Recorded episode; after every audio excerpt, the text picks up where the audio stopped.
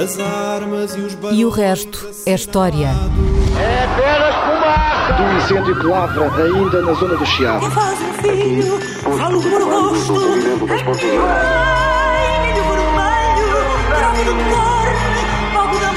Quer transformar este país numa ditadura. Não, não. Com João Miguel Tavares e Rui Ramos. Olá, sejam bem-vindos a este episódio número 117 de E o Resto é História, com Rui Ramos e João Miguel Tavares. Nas últimas semanas temos ouvido falar muito do Tribunal Constitucional a propósito da proposta do PSD da mudança de instalações para Coimbra e, ao mesmo tempo, Francisco Pinto Balsemão lançou o seu livro de memórias, no qual dedica, naturalmente, muita atenção à decisão mais importante dos seus dois anos e meio como Primeiro-Ministro, entre 1981 e 1983. E essa decisão foi a revisão constitucional de 1982, que extinguiu o Conselho de Revolução e criou, por sua vez, o Tribunal Constitucional, permitindo a perfeita integração do país no quadro institucional típico de uma democracia liberal. O que eu te pedia, Rui, era que falasses um pouco dessa substituição do Conselho da Revolução pelo Tribunal Constitucional e da importância que ela teve para a democracia portuguesa. E já agora, como é que Francisco Pinto Balsemão convenceu Mário Soares a embarcar na revisão constitucional de 1982, tendo em conta os dois terços de votos necessários no Parlamento para alterar a Constituição. Nós, hoje em dia, sabemos a dificuldade que isso tem, portanto, é sempre surpreendente, olhando a partir de 2021, como é que em 1982 se conseguiu fazer uma revisão constitucional tão profunda e tão estruturante. Uh, e também não foi fácil. Uh, uh, essa revisão constitucional teve como um dos aspectos a substituição do Conselho da Revolução pelo Tribunal Constitucional e, de facto, vale a pena perguntar como é que uh, o chefe do governo e o líder da oposição uh, se entenderam a esse respeito. O, o Francisco Pinto Balsemão era o primeiro-ministro, uh, estava à frente de um governo da Aliança Democrática, que era uma coligação do PSD, do CDS e do Partido Popular Monárquico, e, Mário Soares era então o líder do Partido Socialista, que no Parlamento era a principal força de oposição. É, é, convém só explicar que Francisco Pinto Balsemão chegou a primeiro-ministro na sequência Sim, da, da tragédia de, de Camarate. Uh, Francisco Sá Carneiro, em dezembro de 1980, Francisco Bals, uh, Pinto Balsemão Uh, tornou-se uh, líder do PSD e uh, foi proposto pelo PSD como primeiro-ministro para substituir Francisco Sá Carneiro. Não foram convocadas eleições? Simplesmente Não, uma substituição as eleições tinham sido em, em outubro, as eleições Sim. legislativas tinham sido em outubro de 1980, a Aliança Democrática tinha ganho as as eleições com maioria absoluta, portanto havia uma maioria absoluta da Aliança Democrática, mas não equivalente à maioria de dois terços que era necessário certo. para uma revisão constitucional. Esta seria a primeira revisão constitucional uh, desde a entrada em vigor da Constituição em 1976. Mas então porquê é que o líder da oposição e o primeiro-ministro se entenderam? E a resposta é uh, simples. Em 1982, a Aliança Democrática e Mário Soares estavam divididos em muita coisa, mas estavam unidos numa coisa importante: a oposição ao Presidente da República, o General Ramalhianes. Uhum. Isto é, uh, uh, Mário Soares era o líder da oposição ao governo da Aliança Democrática, mas o governo da Aliança Democrática e Mário Soares constituíam a oposição uhum. ao Presidente da República, o General Ramalhianes, e não apenas ao General Ramalhianes, mas àquilo que o General Ramalhianes representava. Portanto, esta é uma revisão constitucional, a de 1982, e é entendida na altura como tal, como feita contra o Presidente da República. Isto é, os partidos no Parlamento, os grandes partidos no Parlamento, uh, tirando o Partido Comunista, uh, entendem-se para uh, limitar os poderes do Presidente da República. isto era paradoxal, ou era inesperado, do ponto de vista de 1976, porque em 1976 PSD, CDS e PS tinham eleito Ramalhianes uh, Presidente da uhum. República. Tinham apoiado a eleição de Ramalhianes como primeiro Presidente da República da Constituição de 1976. Mas nas eleições presidenciais de dezembro de 1980, o PSD e o CDS já tinham proposto outro candidato contra o general Yanes, o, o general Soares Carneiro, que foi o uhum. candidato presidencial da Aliança Democrática, e, o, e embora o Partido Socialista tivesse apoiado a reeleição do general Yanes, Mário Soares, que era o líder do Partido Socialista, tinha-se recusado a fazê-lo e tinha, aliás, até, tinha-se, aliás, até demitido o líder do Partido, do Partido Socialista. Certo. Quais eram então as objeções da Aliança Democrática e de Mário Soares uh, contra o general uh, Yanes? Uh, uma parte dessas ob objeções tinham a ver com a atuação política do Presidente. A Constituição de 1976 uh, dava ao Presidente da República prerrogativas que lhe permitiam nomear e demitir os governos. Isto é, os governos não dependiam só da confiança da Assembleia da República, como atualmente, mas dependiam também da confiança do Presidente da República. Isto é, o Presidente da República podia nomear e demitir um governo, invocando o facto do governo ter perdido a sua uh, confiança. Hum. E o Presidente antes tinha usado esses poderes, entre 1976 e uh, 1980, para, como diz o Francisco Balsemão nas suas memórias, uh, enfraquecer os fortes, isto é, enfraquecer quem estava forte na luta política e sustentar os fracos, isto é, sustentar quem, quem era fraco. Portanto, num esforço de uma espécie de equilíbrio constante. Um, agora, sobretudo, o Presidente, por causa dos seus poderes, por causa destes poderes, Uh, poderes que lhe tinham permitido em 1978 e 1979 iniciar, uh, fazer, uh, nomear governos de iniciativa presidencial, isto é, governos que tinham a confiança do Presidente da República, tinham sido nomeados pelo Presidente da República e depois iam à Assembleia da República tentar obter uh, uma maioria, mas que eram governos nomeados pelo Presidente, uh, o Presidente da República tinha se tornado a esperança daqueles que nos vários partidos estavam contra os líderes desses partidos. No caso do PSD, todos aqueles que criticavam ou que se opunham a Francisco Sá Carneiro até 1980 eram ianistas, tornaram-se ianistas, e no caso de Mário Soares também, que tinha dúvida, suscitava dúvidas e algumas resistências entre uma parte dos dirigentes do Partido Socialista, esses dirigentes uh, hum. contrários a Mário Soares, também se tinham tornado ianistas. Portanto, Portanto, não eram só os outros partidos, era mesmo internamente não, mesmo dentro, dentro de cada dos próprios partido. partidos. O Partido Comunista tinha-se aproximado logo do General Yanes, embora tendo sido o único dos grandes partidos parlamentares que não tinha apoiado a eleição de Yanes em 1976, uhum. mas colou-se muito a Yanes, precisamente pela, por esta função que Yanes tinha de subverter lideranças políticas. Uhum. E isso tinha a ver não apenas com a atuação do Presidente uh, da República, mas também com aquilo que o presidente Yanes representava.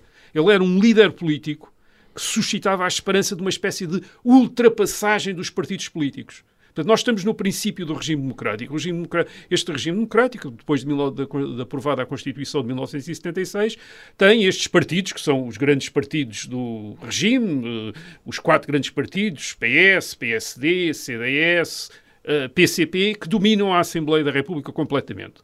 Há apenas um, há um deputado da, da, UDP, antes tinha havido uns deputados do MDP, mas quer dizer, basicamente uhum. uh, uh, são eles que dominam.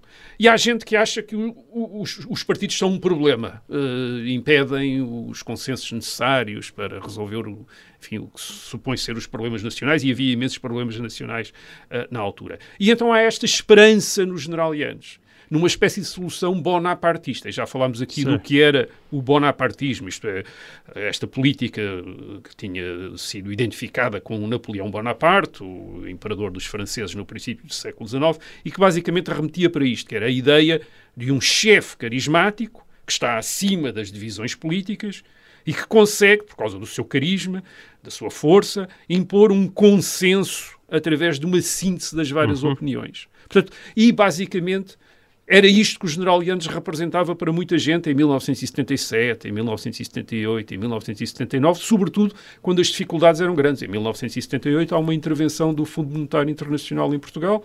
Portanto, Portugal não tinha meios de pagamentos no, no exterior, teve de pedir ajuda ao Fundo Monetário Internacional, que impôs um programa de ajustamento como aquele que nós, enfim, parecido com aquele que nós conhecemos em, mais recentemente em 2011. Portanto, não era um país contente e satisfeito, uhum. e, uh, e todos aqueles que achavam que os líderes partidários não estavam a fazer o que deviam, ou que olhavam para o presidente anos e esperavam uma intervenção do presidente, uh, uma intervenção do presidente.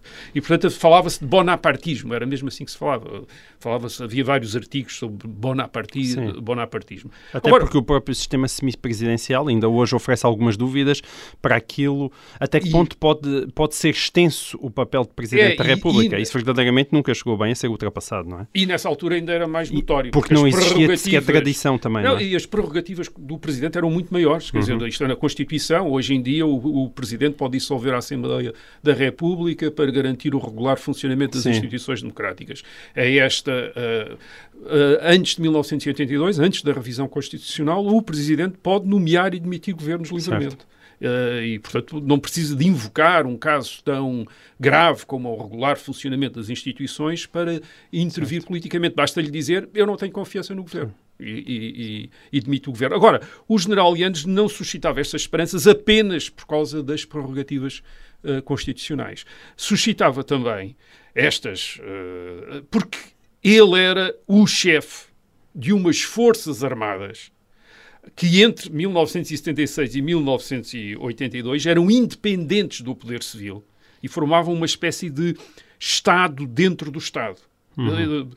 O ministro da Defesa, havia um ministro da Defesa, mas o ministro da Defesa não tinha qualquer papel de relevo na, em, em, relação à gestão das Forças Armadas. As Forças Armadas geriam-se a si próprias. O general Yanes, além de Presidente da República, era Presidente do Conselho da Revolução, Uh, e chefe do Estado-Maior-General das Forças Armadas. Isto é, era ele que estava à frente de, das Forças Armadas.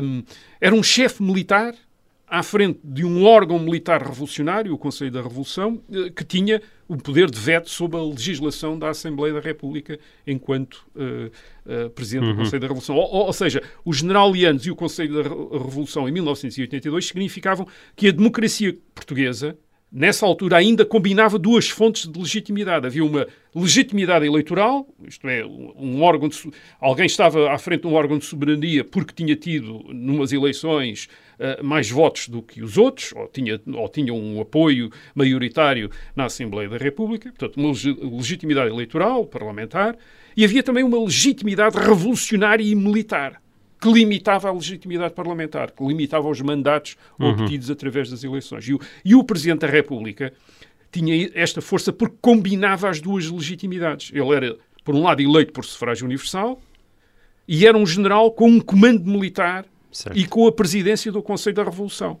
Uh, isto é, este tipo de Presidente da República, obviamente, nunca poderia ter sido a presença da República, nesta altura, nunca poderia ter sido desempenhada por um civil uh, neste regime. Isto é, um, um, civil não podia ser chefe de Estado-Maior-Geral das forças, das forças Armadas. Isto é, não é só Comandante Supremo, que é uma coisa simbólica, era mesmo chefe de Estado-Maior-Geral das Forças Armadas. Achas é, que a presidência da República era um cargo feito à imagem um, de um militar. Era um Embora isso não estivesse descrito. Sim, mas totalmente. Um... Foi totalmente feita à imagem de um militar e prevendo-se que iria ser um militar em 1976 que hum. iria ocupar. Não havia cá questão de não ser um militar. Era necessariamente um militar. Agora, portanto, o que o Presidente quem, da República... Quem era civil não achava graça. Isso não podia não, achar achava graça. graça, Mário Soares não achava graça. Francisco Sá Carreiro não achava graça certo. e outros não achavam graça a isso.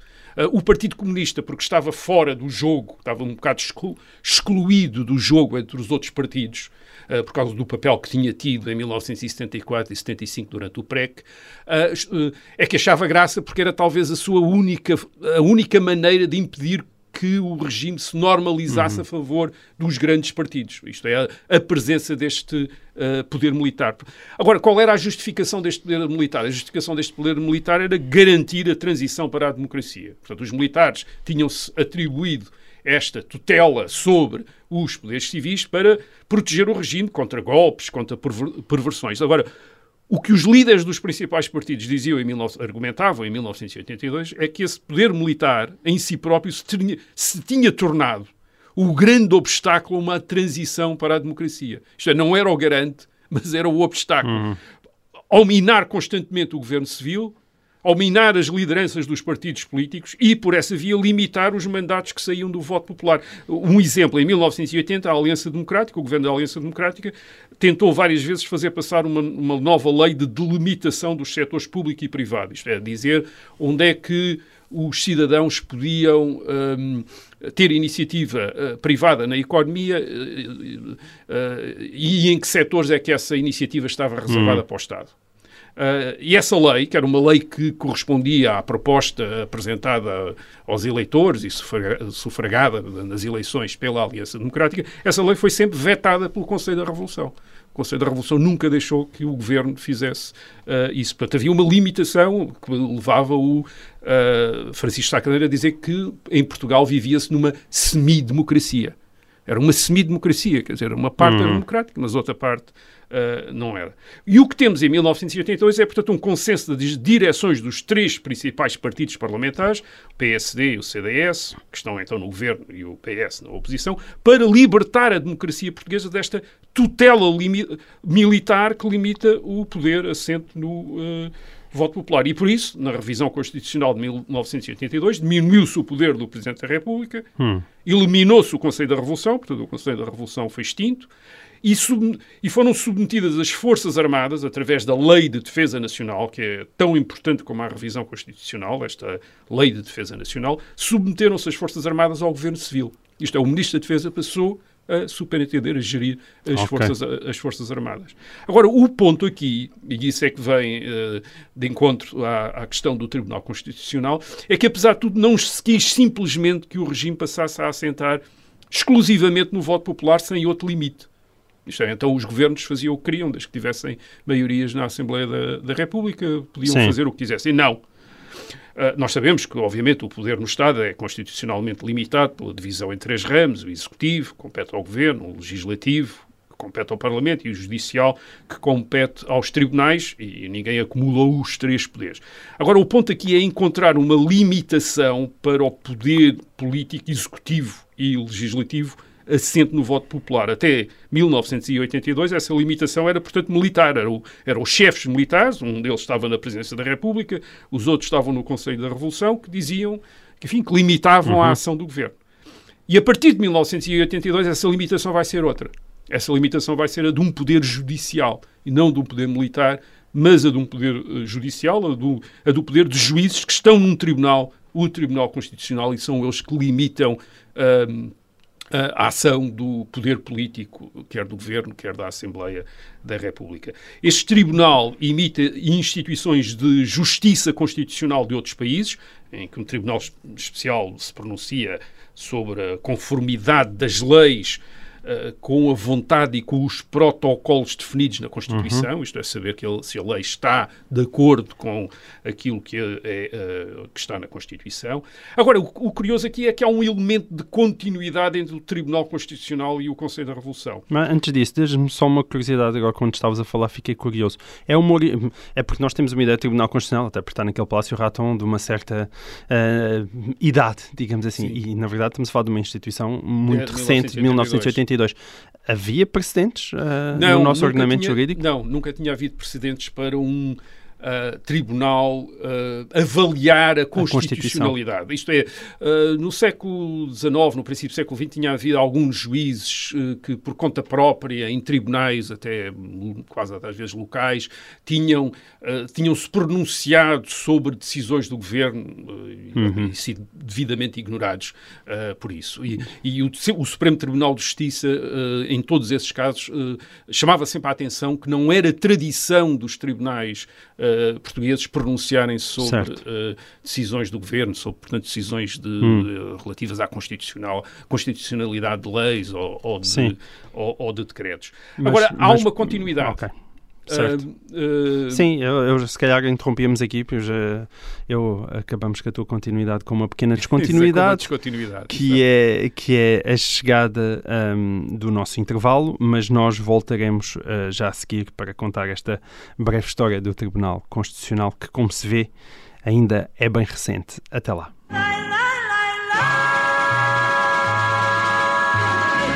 Olá, sejam bem-vindos então a esta segunda parte e o resto da história. Estávamos na continuidade. Tu estavas a dizer que existiam elementos de continuidade no Tribunal Constitucional. Con Sim. Continuidade com o quê? Com o Conselho de Revolução? Com o próprio Conselho da Revolução, hum. porque o Tribunal Constitucional, em certa medida, emerge de um serviço de apoio ao Conselho da Revolução, que era a Comissão Constitucional. A Comissão Constitucional era um organismo uh, presidido por um Conselheiro da Revolução, mas composta por uh, quatro juízes designados pelo Supremo Tribunal de Justiça e pelo Conselho Superior da Magistratura e quatro personalidades de reconhecido mérito, é assim que está na lei, uma designada pelo Presidente da República, outra pela Assembleia da República e duas pelo Conselho da Revolução. Hum. Portanto, a Comissão Constitucional é um, é um órgão composto de é um, uh, de especialistas em direito que dá pareceres para sustentar as decisões do Conselho da Revolução. Uh, e isto, isto é muito interessante. Isto quer dizer que os próprios militares já só tendiam a votar legislação que podiam justificar ser incompatível com a Constituição. Uhum. Ou seja, já não invocavam uma autoridade militar revolucionária, mas uma competência técnica que não era a deles, mas dos especialistas em direito que lhe davam uhum. assessoria. Certo. Na prática, portanto, o próprio poder militar, já antes de 1982, ainda durante o tempo do Conselho da Revolução, já reconhecia uma espécie de regime de justiça constitucional que era aquela que viria a vigorar a seguir. Uh, já, não, já tinha dentro de si o germen da sua extinção. Já, já tinha, sim, já tinham, já, exatamente. Uh, a, a, experiência do Tribunal Constitucional não deixa por isso ser historicamente muito interessante. Uh, em Portugal, uh, até 1982, houve sempre um problema de saber como limitar o poder dos governos, mesmo em regimes com constituições e com liberdades, como foi a monarquia constitucional do século XIX, uh, e a limitação ao poder dos governos nunca veio dos parlamentos, porque os parlamentos tenderam a identificar-se com o governo, ou foram quase sempre controlados pelos governos nos vários regimes uh, constitucionais portugueses. Uh, a limitação ao poder do governo veio de duas outras fontes, geralmente. na monarquia constitucional, até 1910, veio do rei, da legitimidade tradicional do rei, que tinha competências constitucionais para nomear e demitir governos livremente. Portanto, era o rei, uh, o chefe dinástico, que limitava o poder dos, gover dos, governos. E durante o Estado Novo, depois de 1933, e depois durante a democracia, entre 1976 e 1982, esse poder de limitar, esse, essa uh, fonte de limitação do poder do, do governo veio das Forças Armadas foram as Forças Armadas, o poder militar que limitava uhum. os governos.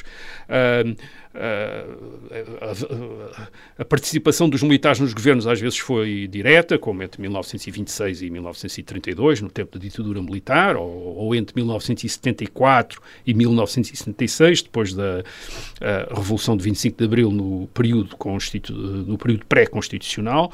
Uh, mas mesmo depois de firmada uma ordem constitucional, em 1933 com a Constituição do Estado Novo, em 1976 com a primeira Constituição da, da democracia, eh, as Forças Armadas continuaram a ser elas a limitar o poder político.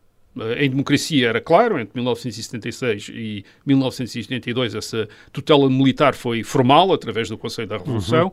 Uhum. Uh, Durante o Estado Novo era, também existia, mas era um bocadinho informal. Uh, operava através do Presidente da República, que foi sempre um militar, uh, o General Carmona, o General Carveiro Lopes, Nunca houve um Presidente da República Civil. civil. Uh, mas também era sabido que a ditadura só duraria enquanto tivesse o apoio dos chefes militares e os, e os chefes militares eram frequentemente ouvidos e até invocados, quer por Salazar, quer por Marcelo Caetano, pelos chefes do governo do Estado Novo, para justificar certas opções. Por exemplo, Marcelo Caetano disse sempre que tinha continuado a guerra em África uh, quando chegou a, ao governo, em 1968, porque as Forças Armadas lhe tinham imposto, uhum. como condição, os chefes militares lhe tinham imposto essa condição. E ele nunca pôde resistir, ou, enfim, ou, achava, ou disse que não tinha podido resistir aos chefes militares. Portanto, o Tribunal Constitucional, de certa maneira, representa algo de novo, que é hum. a limitação do poder político, não pelo poder militar, como o das Forças Armadas, nem por um poder tradicional, como tinha sido o dos reis na monarquia, mas por uma por um poder de especialistas, por uma análise técnica da constitucionalidade da legislação, como na Alemanha ou como nos uh, Estados, Unidos. Estados, Unidos. Isso não quer dizer que seja uma forma que elimine todos os problemas. Há o problema da politização dos juízes, como nos Estados Unidos, devido ao método da sua escolha. Às vezes o tribunal tende a, a tornar-se uma espécie de Senado, com os juízes identificados com este e aquela corrente política. E em Portugal, claro, há sempre aquela questão das revisões revisões constitucionais para ultrapassar o que podem ser limites à ação do, gover à ação do governo. Certo. Muito bem. Mas é uma grande novidade esta, esta ideia da limitação do governo pelos juízes. Certo. É uma, uma ideia com 40 anos, na verdade, não é? Foi. Nós antecipámos-nos um bocadinho, porque para o ano vai fazer 40 anos. Vai fazer 40 anos. Da fundação do Tribunal Constitucional. Quem sabe aí ainda possamos voltar ao tema. Bom, entretanto, o ouvinte Ricardo Magalhães enviou-nos uma pergunta e, e, alguns dos nossos ouvintes estão tão profissionais na forma como enquadram as suas questões que eu estou quase aí para o desemprego. Uh, uh, portanto, Rui, eu, eu passo a ler o excelente mail do Ricardo. No próximo dia 7 de outubro comemoram-se os 450 anos de uma das mais importantes batalhas navais da história europeia, a Batalha de Lepanto que ocorreu, portanto, a 7 de outubro de 1571, junto à costa da Grécia, no Mar Jónico. O desfecho desta batalha foi determinante para a derrota do poderio turco no Mediterrâneo, salvando a Europa Ocidental de uma invasão muçulmana. E, escreve o Ricardo, gostaria de lançar o repto a Rui Ramos para que nos pudesse descrever as razões políticas e religiosas que levaram a este conflito que juntou vários Estados católicos europeus numa cruzada moderna e que fosse salientado o papel dos vários intervenientes na batalha, em especial o comandante cujo gênio militar contribuiu decisivamente para a vitória, o filho natural do imperador Carlos V, Dom João de Áustria. Rui, bom, com este magnífico enquadramento está quase tudo dito. Eu recordo apenas que há cerca de um ano, no episódio 64 de E o Resto é História, de setembro de 2020, eh, nós já falámos de Solimão Magnífico e esse episódio talvez seja útil para aprofundar parte daquilo que aqui uh, vais dizer. Um, e, e, embora aqui, neste caso, quem reinasse já fosse o seu filho, e, e acrescentaria, acrescentaria ainda aos pedidos do Ricardo só mais este que destacasses também o papel do Papa Pio V, que foi o grande promotor da Liga, da Liga Santa, que venceu a Batalha de Lepanto e se, expo, e se opôs à, à, expansão otomana e que, aliás, foi canonizado pela Igreja Católica 100 anos mais tarde, também pelo seu papel, ainda antes de ser Papa, no Concílio de Trento e no movimento da Contra-Reforma. Portanto, há aqui muitos protagonistas relevantes e tens aqui uma encomenda bem cumprida, Rui. Uma grande, uma grande encomenda, uma encomenda tão grande quase como a Batalha de Lepanto. Hum. Uh, de facto, a Batalha de Lepanto, em 1500 1571 envolveu uh, grandes armadas, mais de 400 navios no total, de ambos os lados, uh, e dos maiores poderes navais do tempo no Mediterrâneo. Do lado cristão estava a Espanha, uh, o, o, rei de Espanha era então também rei de Nápoles, portanto uhum. também estava, estava na vizinhança. Itália, estava na vizinhança. Do, do, lado cristão, portanto, estava a Espanha e a República de Veneza, que é uhum. é um, um, grande poder naval uh, na altura no Mediterrâneo, uh, embora depois o comando foi de facto entregue a Dom João da Áustria, que era meio-irmão do rei de Espanha, de Filipe II, era, como o, o nosso ouvinte diz, filho natural, ou bastardo, como também se dizia, do imperador Carlos V. Uh, aliás, há um quadro famoso do, do uh, Dom João da Áustria a ser apresentado a Carlos V, quando Carlos V finalmente o reconhece como filho. Já ele era crescido, quer dizer, há um quadro a representar Sim. isso.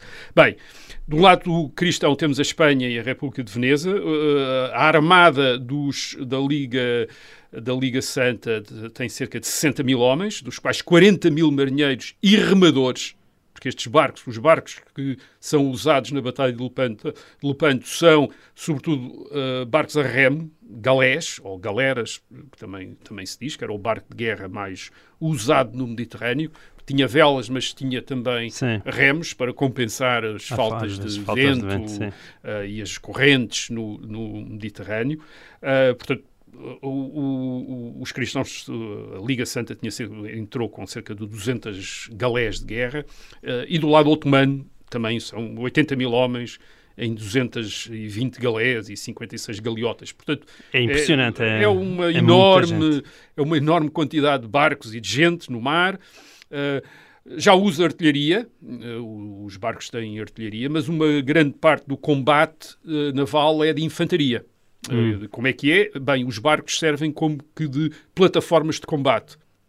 Uh, a artilharia era efetiva a, pouco, a pouca distância, a cerca de 500 metros. Hum. Uh, só aí é que era efetiva. Portanto, não temos a artilharia do século XIX nem do século XX com certo. quilómetros de distância. Isto quer dizer que os barcos tinham de se aproximar para poderem até usar a sua artilharia. E quando se aproximavam 500 metros, era uma distância que uma galé percorria em dois minutos. O que quer dizer que, uh, basicamente, o, um barco só tinha uh, direito a uma salva de artilharia e rapidamente tinha o outro barco em cima, quer dizer, o barco adversário uh, em cima. E, e, portanto, os combates uh, procedia sobretudo através dos barcos encaixarem e depois era a abordagem, era, um, era uma abordagem, isto é, tentava-se conquistar o outro barco e portanto Como era um nós vemos nos filmes do Errol é. Flynn. Era um bocadinho diferente, porque, era, porque eram barcos militares, é, portanto não era de, de piratas lá a lançar, mas portanto, os barcos encaixavam mesmo e, e passavam a ser uh, plataformas de combate, um uhum. combate em que uma, a infantaria tentava derrotar a outra e depois havia até uh, barcos suplementares com mais infantaria à volta para ir, uh, digamos, reforçando uhum. uh, o, o, aqueles, o, os dois barcos principais, os dois barcos principais uh, uh, que estavam em combate. Quem, quem, tiver muita curiosidade a esse respeito, pode visitar em Barcelona o Museu Marítimo, uhum. onde está uma reconstrução da Galé La Real, que foi o navio de comando do Dom João da Áustria. Está reconstruído lá dentro do museu e, portanto, pode-se ver Uh, enfim, ao visitar em pessoa, pode ver hum. na internet as, uh, as imagens.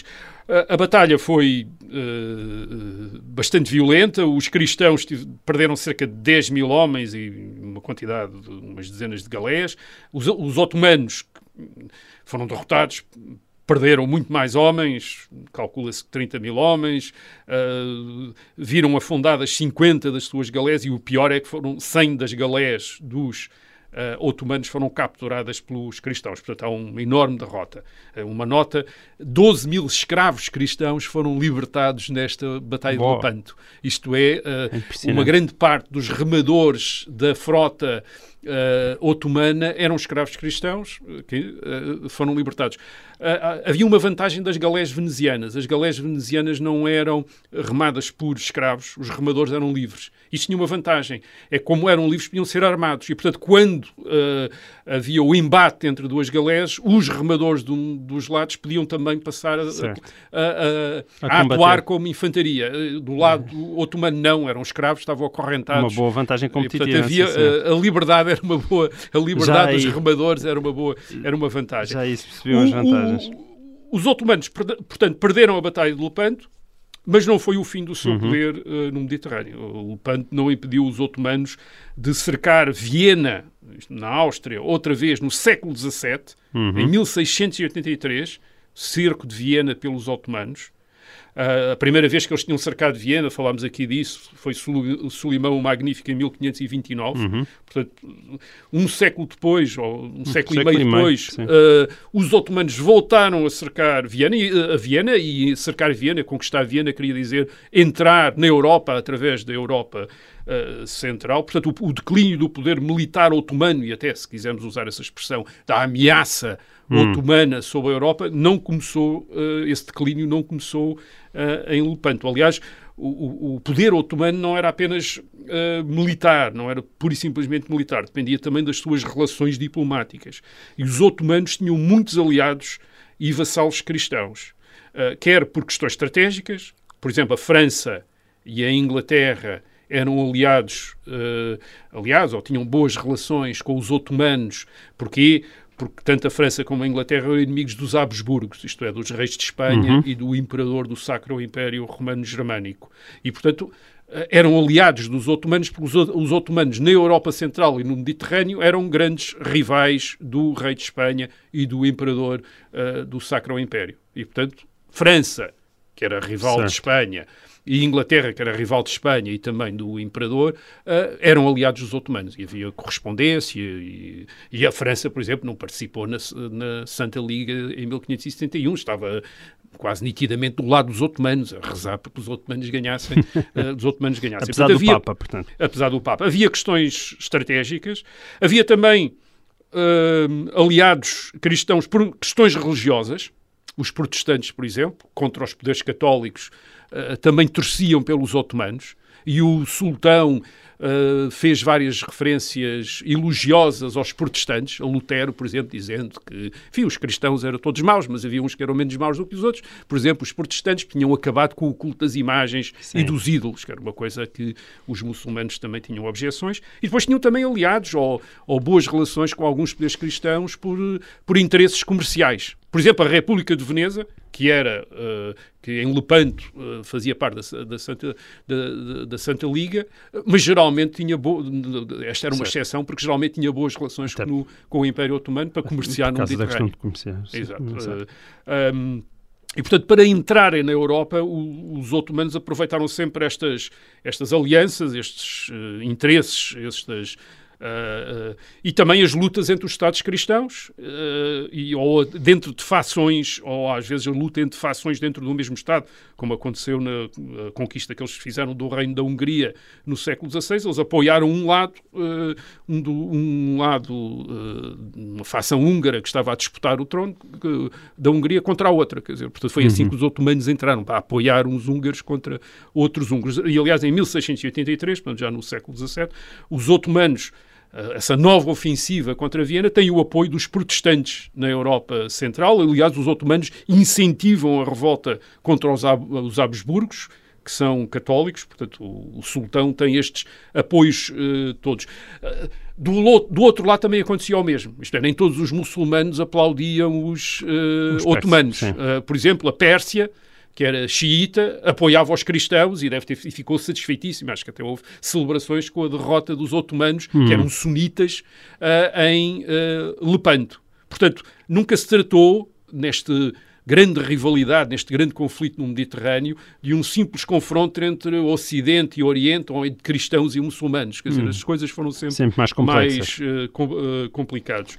Agora, uh, falaste do Papa e do papel do Papa. O papel do Papa foi fundamental, porque os componentes da, desta Liga Santa que enfrentaram os mu, muçulmanos em Lepanto sobretudo a República de Veneza e a Espanha, não eram aliados naturais. Hum. Eles tinham imensa desconfiança um em relação ao outro. A maior parte da força naval uh, em Lepanto era veneziana. Os venezianos puseram 109 galés, uh, das cerca de 200, metade, um bocadinho mais de metade, era veneziana. Os espanhóis financiaram a expedição, mas reservaram a sua força naval. Só cederam 49 galés. Uhum. E em determinada altura, em 1571, portanto na primavera, no verão de 1571, quando a armada já estava, eh, já estava, enfim, eh, pronta para partir, correu o rumor que a Espanha estava a aproveitar, iria aproveitar aquele, aquela situação, não para combater os otomanos, mas para atacar Veneza. Portanto, eh, isto dá a ideia da, da, da desconfiança hum. que havia. Aliás, uma das, uma das razões para Dom João da Áustria ter decidido dar batalha em, em Lepanto em outubro de no dia 7 de outubro de 1571, é também a, noção que ele tem que se não houvesse uma batalha contra os otomanos, era possível que houvesse uma batalha entre as forças cristãs é. e, portanto, era melhor atacar, quer dizer, enfim, a frota, a frota obviamente a armada, a armada otomana estava uh, à mão, mas quer dizer, mas ouvia também essa ideia de Sim. é melhor aproveitarmos agora que temos aqui um inimigo comum para não, não, não haver problemas. E o desenrolar da batalha, não vou entrar nesses pormenores, mas o desenrolar da batalha também deu a ideia de que havia ali entre os vários comandantes, para além do João da Áustria, muitos, um, várias agendas, como Sim. se diria hoje na política portuguesa. Então, nem, nem todas as agendas eram de combate contra os uh, otomanos. E por isso o papel do Papa, de facto, é fundamental. Uh, uh, o papel do Papa, a exortação do Papa, portanto, a exortação do Papa, o Papa, uh, uh, o motivo para uh, esta, esta Liga Santa, promovida pelo Papa, foi a conquista da colónia veneziana da ilha de Chipre pelos otomanos uhum. em, uh, em 1571. Portanto, o Papa, uh, a, a, a, ideia da frota era ajudar Chipre. De facto, Chipre já tinha caído e depois acabaram por a frota acabou, a armada cristã acabou por atacar os otomanos no, uh, no mar. E o, o, Papa, portanto, também era importante porque o Papa concedeu meios financeiros para a expedição, não só diretos, mas sobretudo indiretos. O Papa, uh, quando os poderes cristãos entravam em cruzada, uh, geralmente o Papa concedia-lhes o direito aos príncipes cristãos que iam em cruzada de usar os rendimentos da Igreja nos seus países para financiar a cruzada. Isto era fundamental para os Estados, os Estados gostavam disto. E uma das razões porque a Espanha entrou uh, nisto foi também para aproveitar uhum. os rendimentos das igrejas uh, uh, que, que, o, que o Papa, o Papa, que o Papa lhe tinha dado essa possibilidade. O Papa, o Pio V, era Papa desde 1566, portanto havia cinco anos. Ele é um frade dominicano. É um dos primeiros Papas, nesta época, a, a vir das classes baixas, portanto não vem das grandes classes altas italianas. É um asceta, um, uh, muito austero e, portanto, era, enfim, uh, era convincente na sua na promoção da, da, de uma uh, de uma uh, cruzada. Cruzada Agora, moderna, sim. Mal, mal, logo que o Papa morre, o Papa morre no ano seguinte, em 1 de maio de 1572, e isso dá a ideia da importância de, de Pio V, uh, imediatamente a Liga Santa se desfaz. desfaz. Em 1573, já a Veneza, a República de Veneza, tinha feito as pazes com os otomanos hum. e até tinha reconhecido a perda de Chipre. Isto é, na prática, como disse o sultão, o sultão disse a um embaixador cristão disse: bem, vocês em Lepanto cortaram as barbas, mas eu em Chipre cortei-vos um braço. A barba volta a crescer, mas o braço não. Quer dizer, portanto, eles, os, os otomanos julgaram que, tinha, que as coisas tinham corrido bem, no, no, no enfim, no, hum. uh, globalmente. Bom, deixa-me então cortar a barba a este episódio, no sentido em que terminou o nosso tempo em FM, mas o braço uh, voltará a estar disponível em podcast para os mais interessados. Para os outros que continuam, que nos estão a ouvir em FM, até para a semana.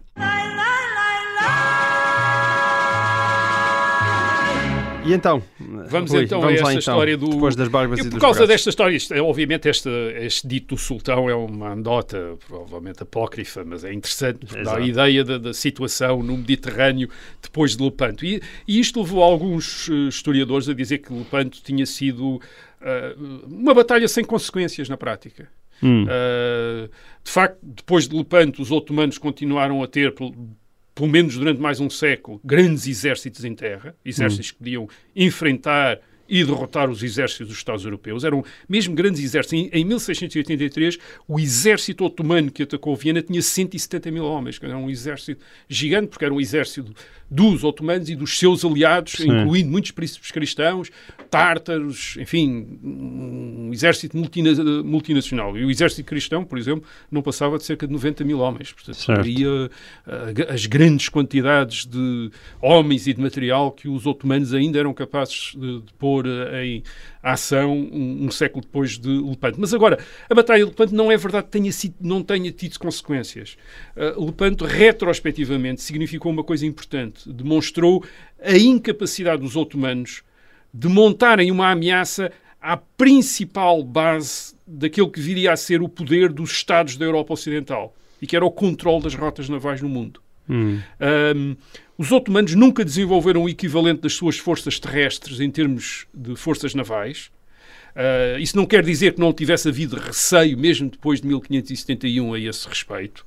Uh, uh, em 1572, de facto, aquela história da, da, Barba era verdade. A Barba tinha voltado a crescer ao sultão, já tinha mais de 200 galés de guerra em 1572, portanto, no ano a seguir uh, a Lepanto. e os cristãos não recuperaram Chipre, nem qualquer território do Mediterrâneo Oriental. em 1574, os otomanos conquistaram Tunis, que os cristãos tinham conquistado em 1573 e começaram a expandir-se no norte da África. Uhum. Uh, por exemplo, em 1576 apoiaram o novo rei de, uh, de, uh, de Marrocos e, e, na década de 70, nessa década de 70 do século XVI, já depois de Lepanto, tanto Portugal como Espanha recearam uma coisa que seria tremenda para eles, que era o estabelecimento de uma esquadra otomana na costa atlântica de Marrocos com capacidade para subverter, para impedir as ligações entre Portugal e a Espanha e, a Espanha e os seus domínios ultramarinos, certo. sobretudo as Américas e a Índia. Aliás, já falámos aqui disso, é uhum. uma das razões pelas quais, ou uma das razões invocadas por Dom Sebastião para a sua aventura em Marrocos em 1578, isto é, impedir o estabelecimento do poder otomano uh, na costa atlântica uh, uh, de Marrocos. e em 1588, o Filipe II ainda mantinha uma enorme e dispendiosa armada de navios de guerra no Mediterrâneo precisamente para prevenir qualquer ofensiva naval otomana. Mas a verdade é que o poder naval otomano não se desenvolveu uh, depois da Batalha de Lepanto.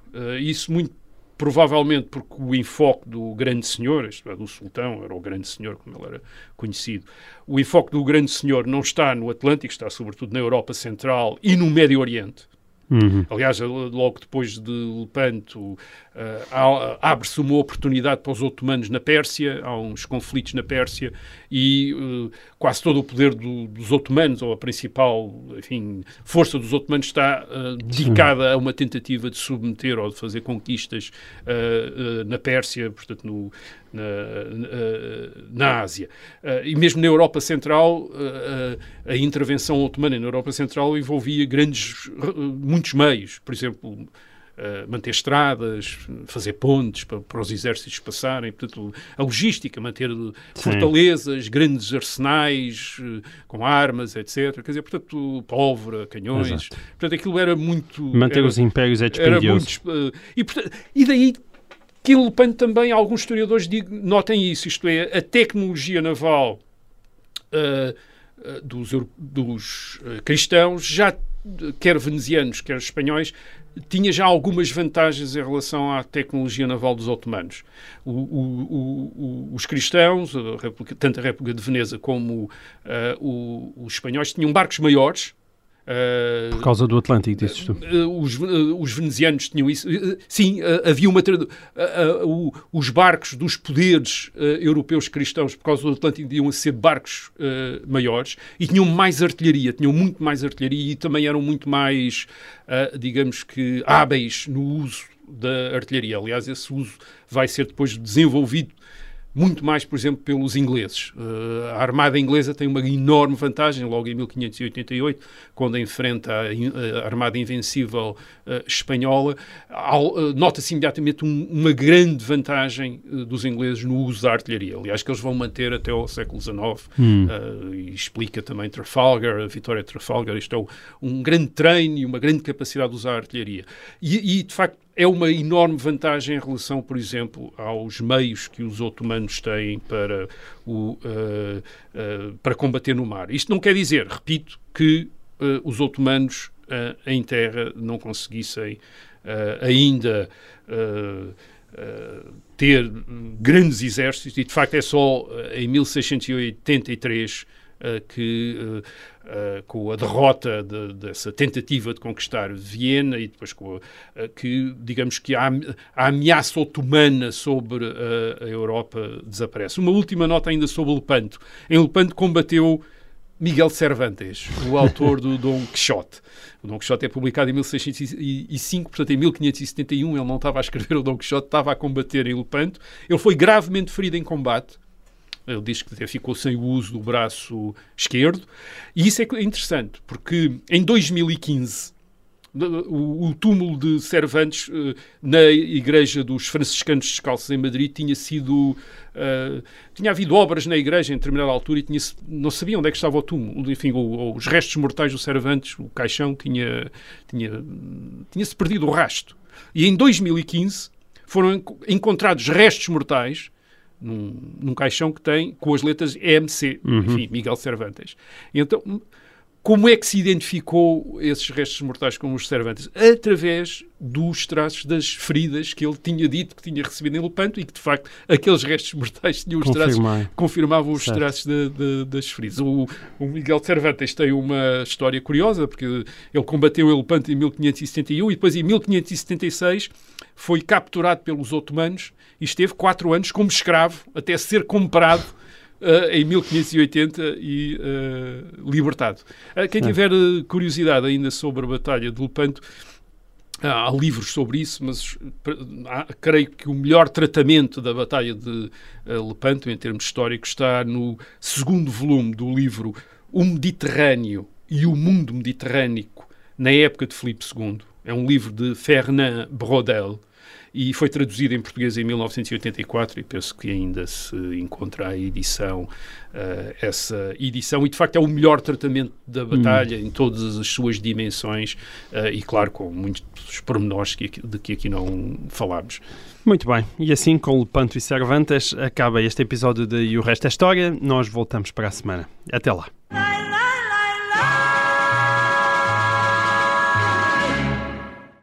Obrigada por ter ouvido este podcast. Se gostou, pode subscrevê-lo, pode partilhá-lo e também pode ouvir a Rádio Observador online em 98.7 em Lisboa e em 98.4 no Porto.